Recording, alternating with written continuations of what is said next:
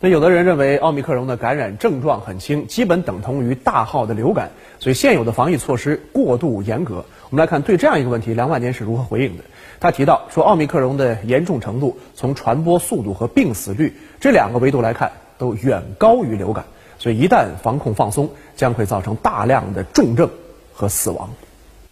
奥密克戎的传播力远大于流感和此前的新冠其他变异株，在没有防护措施的情况下，一个人平均可以传播九点五个人。从病死率来看，全球的流感平均病死率为百分之零点一，而奥密克戎变异株的病死率，真实世界数据显示，平均病死率是百分之零点七五左右，约为流感的七到八倍。老年人群，特别是八十岁以上的老年人群，病死率超过百分之十，是普通流感的近百倍。从我们中国的实际来看，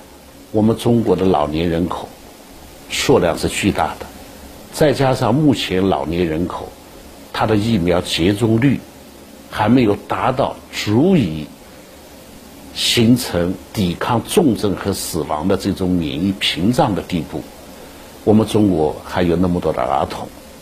有那么多的免疫的缺陷的人群啊，因为他们有各种的禁忌症，也没有接种疫苗，还有一部分人群。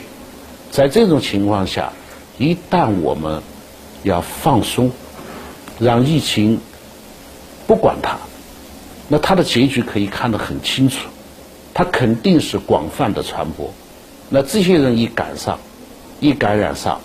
乘上。它的病死率乘上它的重症率，我想将会造成很多的重症和死亡，这个数量就是巨大的。那对一个国家来说，对一个民族来说，那也是一个巨大的灾难。